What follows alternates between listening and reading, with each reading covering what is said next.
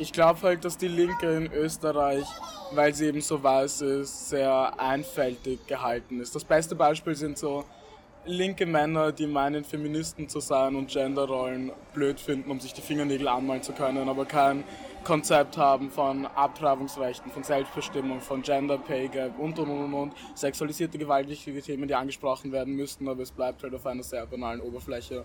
Und genauso mit rassistischen Themen. Es wird nicht verstanden oder oft nicht reflektiert, dass wir alle Rassismen in uns tragen, weil wir rassistisch sozialisiert worden sind und somit auch in vermeintlich antirassistischen linken Kreisen Rassismen reproduzieren und Rassismus einbringen.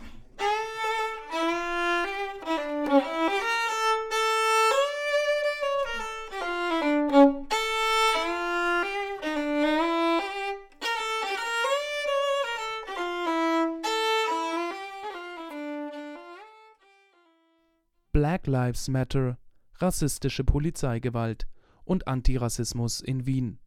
Ein Interview mit Mushtaba Amuda. Der gewaltsame Mord an dem Afroamerikaner George Floyd durch mehrere Polizisten Ende Mai setzte nicht nur in den USA, sondern weltweit eine Welle antirassistischer Demonstrationen in Gang. Die Protestaktionen wurden dabei von der Black Lives Matter Bewegung getragen und richteten sich gegen Polizeigewalt und strukturellen Rassismus. Bereits am 4. Juni, nur neun Tage nach der Ermordung Floyds in Minneapolis, gingen auch in Wien über 50.000 Menschen auf die Straße, um ein Zeichen gegen Rassismus und Polizeigewalt zu setzen. Kundgebungsort war der Platz der Menschenrechte, auf dem auch das Omofuma-Denkmal steht. Das Denkmal erinnert an den Nigerianer Markus Omofuma, der am 1. Mai 1999 während seiner Abschiebung von drei österreichischen Polizisten getötet wurde.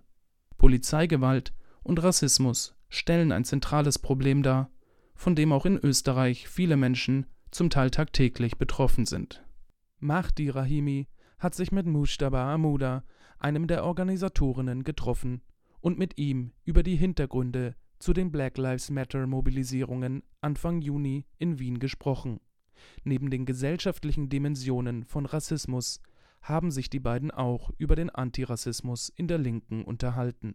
Also ich sitze hier mit Mustafa Hamuda draußen am Praterstern, einem der lautesten Plätze in Wien und meistbefahrensten. Danke, dass du dir Zeit genommen hast für uns. Zuerst einmal die Frage, wie habt ihr das so schnell aufgestellt alles? Und wie seid ihr zusammengekommen? Wie habt ihr das gemacht, dass einfach 50.000 Menschen auf die Straße kommen können und alles gut läuft? Und dann am nächsten Tag halt nochmal wieder 15.000 Leute ungefähr. Wie lief die Organisation ab? Seid ihr international verknüpft? Oder ist es einfach auf nationaler Ebene? Ähm, ist es eine Gruppe von Freunden? Oder wie lief das alles ab? Kannst, magst du ein bisschen mehr erzählen? Ich habe mir das Video von George Floyd angeschaut, wo er ermordet worden ist, eh so wie alle Leute. Und war zwei Tage lang nur fett am Heulen, weil man nicht wusste, wie man damit umgehen soll. Und da habe ich mich mit ein paar Freunden von mir unterhalten. Und dann habe ich der Mire auf Instagram geschrieben. Man kennt sie halt, sie ist, glaube ich, fast die einzige schwarze Wiener Politikerin und sie ist urengagiert und seit Jahren feministisch und antirassistisch aktiv. Und war zum Beispiel vor zwei Tagen auf der Weltflüchtlingsdemo auf jeden Fall habe ich sie dann angeschrieben und wir haben miteinander die Demo geplant und ausstrukturiert. Und ich glaube, es ging so gut und so schnell, weil es so schnell hat passieren müssen. Und wir haben 100 Leute gefunden, die uns innerhalb von wenigen Tagen helfen wollen, weil es ihnen auch ein Anliegen war. Und ich glaube, die 50.000 Leute haben sich von selbst gefunden. Also es war vielen Menschen wichtig. Es ist auch wichtig, über Rassismus zu reden. Und da freut es mich, dass so viele Leute auf der Straße waren. Und die Freitagsdemo war ja nochmal komplett anders vom Aufbau her, aber fast umso cooler. Und wir haben uns jetzt mit den Leuten zusammengeschrieben, die auch wirklich großartig sind. Und wir arbeiten jetzt gemeinsam daran, neue Strukturen aufzubauen. Also du kanntest die Mireille vorher nicht wirklich? Das kam dann einfach nur auf Facebook-Anschreiben zustande? Vor allem, also ich man kennt sie halt. Es ist so die Wiener Politikerin. Und ich habe sie mal mit 16 oder so auf einer Demo gesehen und angesprochen, so, ah, hallo, ich heiße Magdama. Und dann meine Eltern zu Hause und erzählt, wisst ihr, wen ich getroffen habe? Und so, also, urblöd aber dann halt auf Instagram geschrieben voll.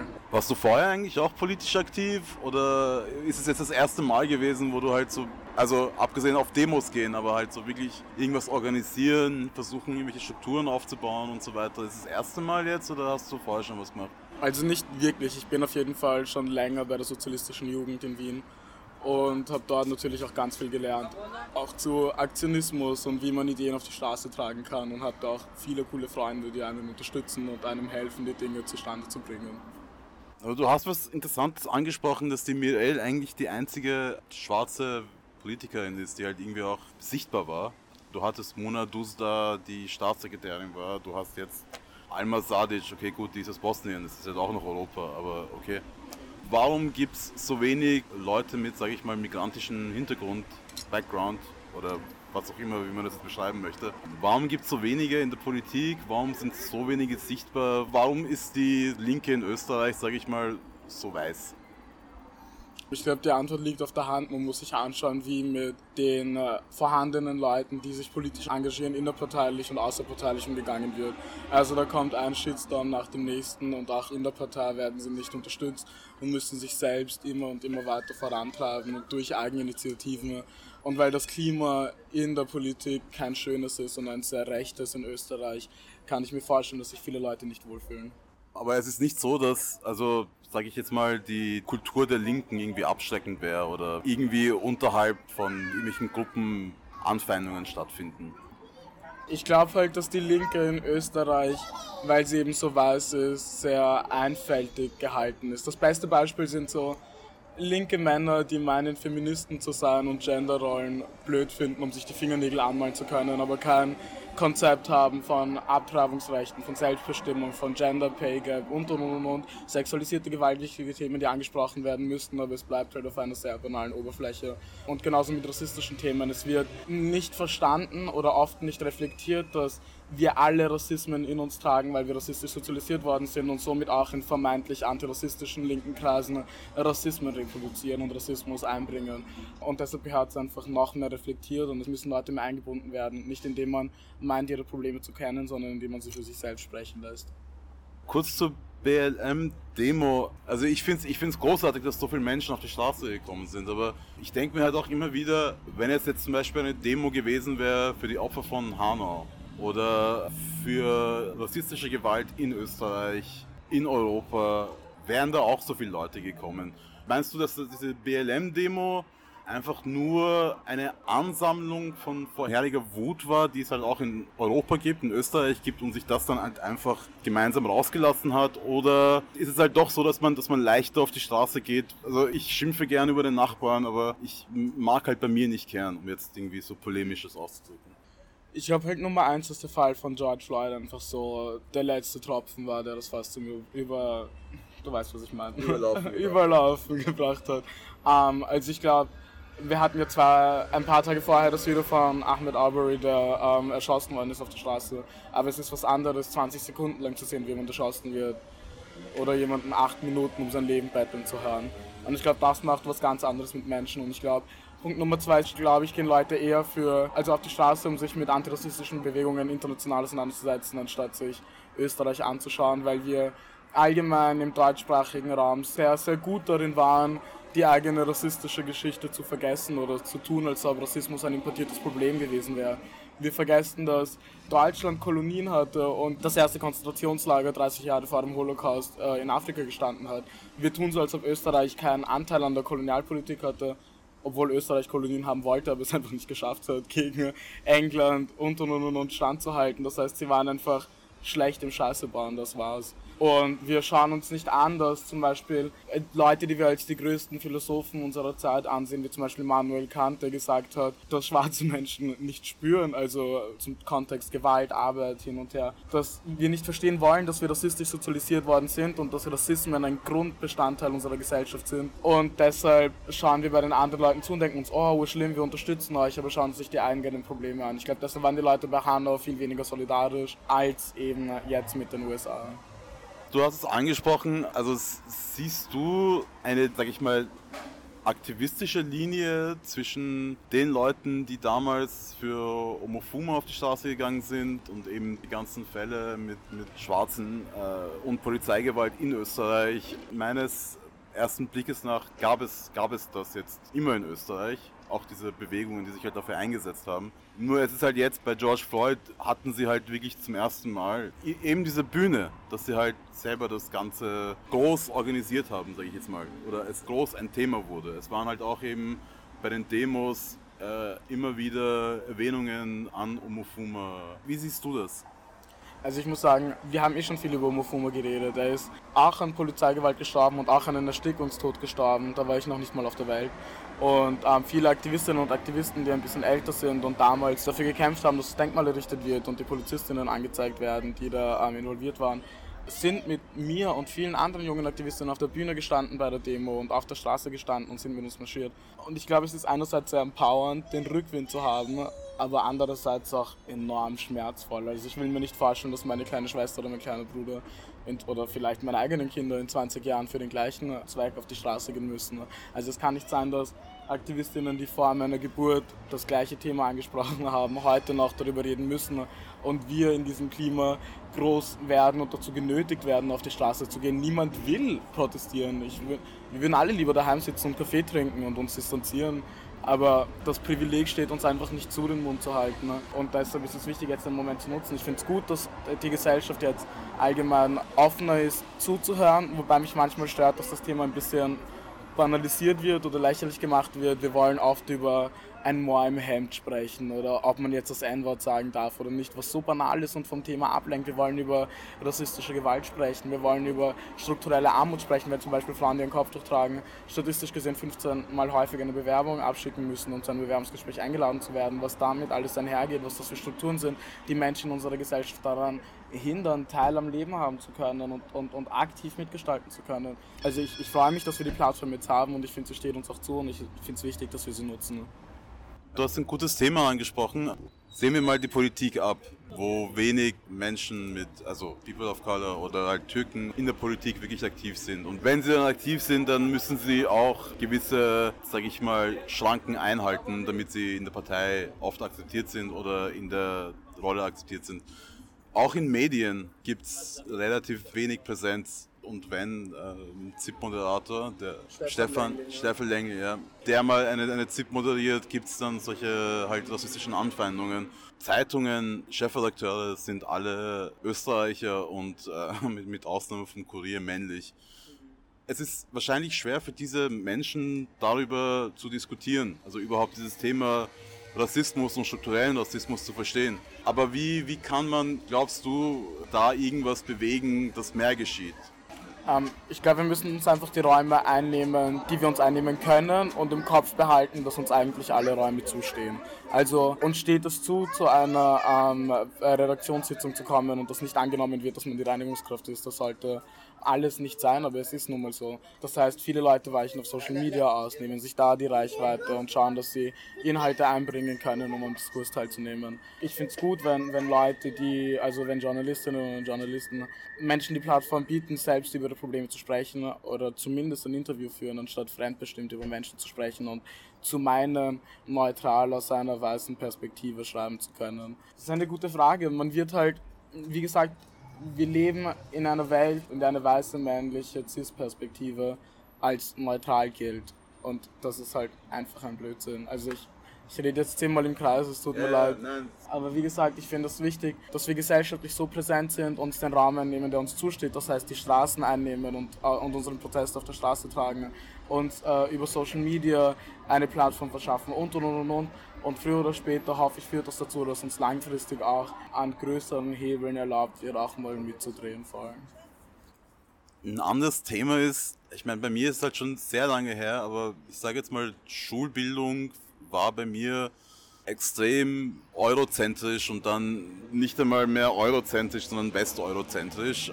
Wie, wie war deine Schulbildung irgendwie? War das genauso oder war das genauso eine, eine unfassbar westzentrische Ausbildung und findest du, dass man da jetzt, wenn man zum Beispiel etwas da ändern könnte, eine Generation weiter dass irgendwas bringen wird oder soll man sich darauf verlassen, dass äh, Kids einfach nur noch Hip-Hop hören und sich über Hip-Hop ausbilden? Ich, also ich weiß es echt nicht. Nummer eins, hört auf mit diesem Hip-Hop-Blödsinn. und jetzt wirklich Facts und Braids sind nicht cool, hört's auf damit. Also, Punkt Nummer zwei. Ja, unsere, unsere Schulbildung ist eine sehr eurozentristische und ist auch eine sehr rassistische. Dinge zu negieren ist rassistisch. Ich wünschte, mich hätte hunderte Dinge in der Schule gehört, die uns viel mehr verstehen lassen. Wir lernen, wie gesagt, in der Schule Geschichte. Wir lernen nicht in der Geschichte, wie gesagt, dass das erste Konzentrationslager in Afrika stand und Menschen systematisch umgebracht worden sind. Wir lernen nicht, dass schwarze Menschen, im, also aus Afrika im Zweiten Weltkrieg und im Ersten Weltkrieg haben zwangsweise kämpfen müssen. Also einfach eingeschifft worden sind als, als Soldatinnen. Wir lernen nicht, dass in Wien, in Wien vor nicht mal 130 Jahren schwarze Menschen im Zoo waren. Das heißt, der kleine Timmy ist in der Früh aufgestanden, hat sich seine Jacke angezogen, hat sich von der Mama die Schnürsenkel zubinden lassen und ist dann mit ihr in den Zoo gegangen, um sich schwarze Menschen anzuschauen. Entschuldigung, wie blöd ist das? All diese Dinge sind Dinge, die uns verstehen lassen, warum wir in so einer rassistischen Gesellschaft leben. Wir lernen nichts darüber, dass, wie gesagt, die größten Philosophen, die wir als größte Philosophen ansehen, alle krank rassistisch waren äh, und dass sie mit diesem Gedankengut auch unsere Gesellschaft geprägt haben. Ich hätte gerne im Musikunterricht gehört, dass Beethoven schwarz war.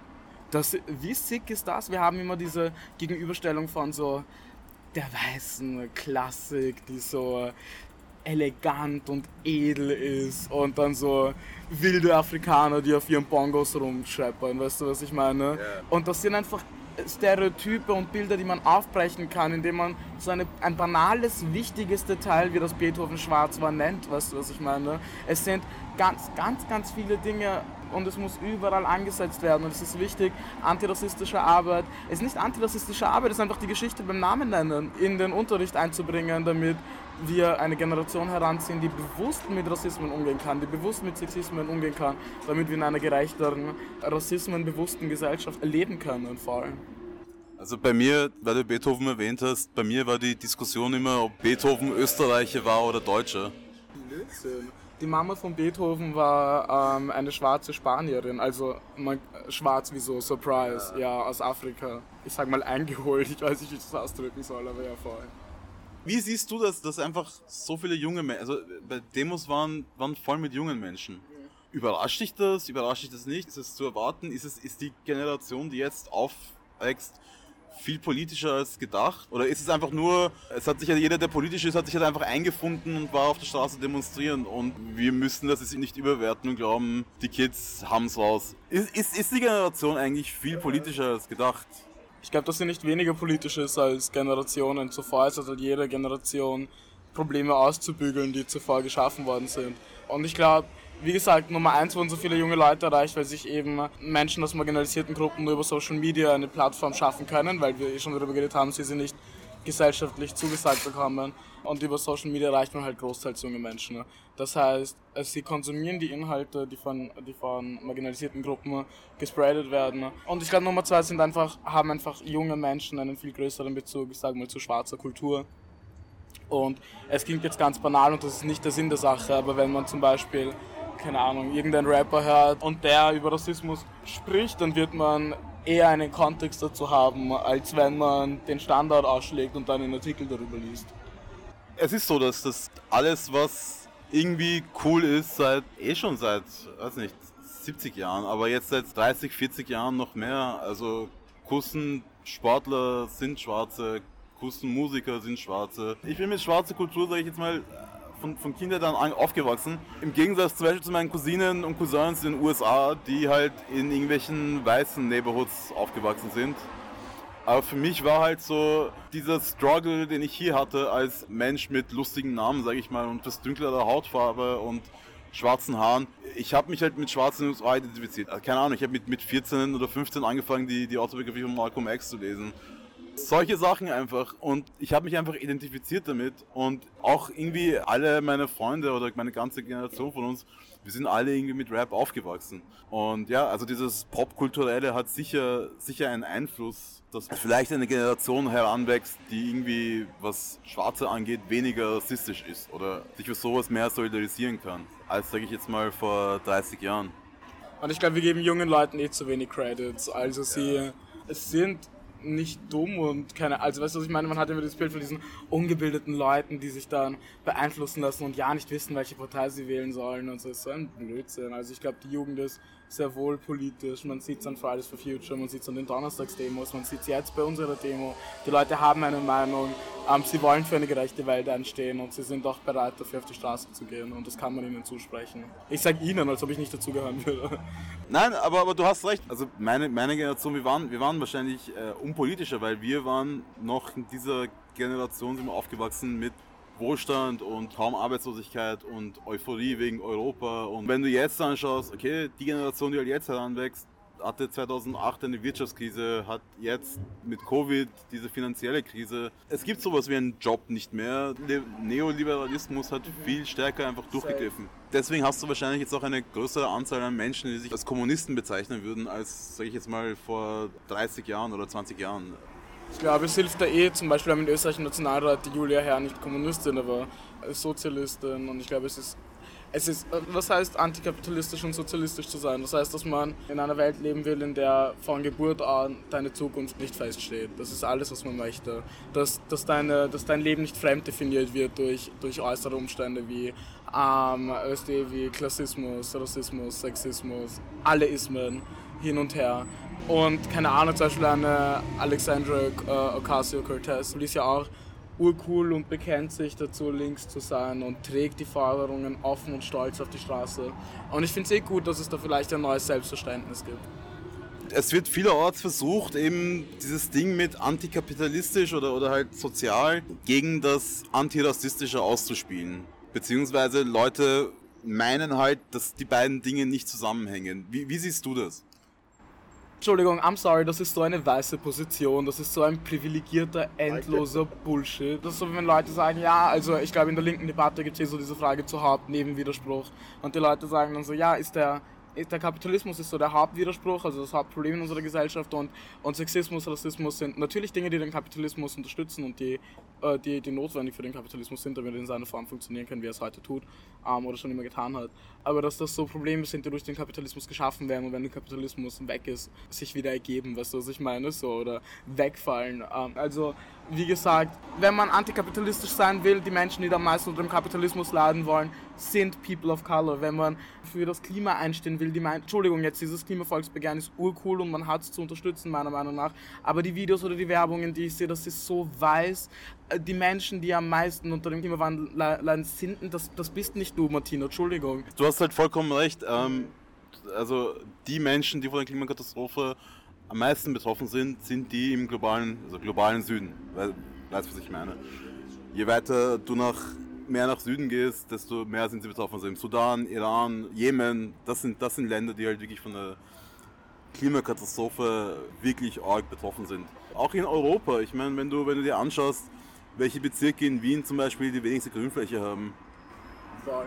Aber schau, deshalb, deshalb muss, das muss jede Debatte intersektionell gedacht werden. Sagen wir zum Beispiel jetzt im Feminismus haben wir die Frage, okay, wollen wir Quoten einführen, wollen wir, ähm, keine Ahnung, ein, das gleiche Gehalt haben für alle Leute hin und her. Schön und gut, wenn marginalisierte Frauen trotzdem nicht den Job bekommen, weil sie einfach nicht eingeladen werden zum Bewerbungsgespräch, ist es scheißegal, welche Quoten sie haben, ist es scheißegal, ob sie gleich viel verdienen, wenn sie gar nichts verdienen, wenn sie den Job nicht bekommen. Deshalb ist es nicht möglich, das zu tun, ohne intersektionell zu denken und deshalb ist Entschuldigung, eine weiß geführte feministische Debatte wegzuschmeißen, ist eine weiß geführte Klimadebatte wegzuschmeißen, ist eine weiß geführte antikapitalistische Debatte wegzuschmeißen.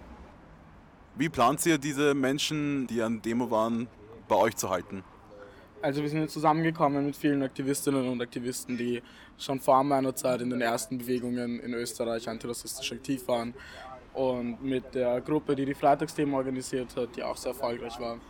Und wir sind momentan gerade am Überlegen und Brainstormen und Zusammenarbeiten, wie wir am besten den Diskurs in Österreich so antirassistisch wie möglich prägen können, um unsere Inhalte einzubringen. Und ich hoffe, das wird noch ganz viel und ihr hört noch einiges von uns. Und vielen lieben Dank für die Einladung. Danke, Mostaba, für die Zeit, für das Interview und äh, ja, wir hoffen noch viel mehr von dir im Fernsehen zu sehen und von dir zu hören. Danke.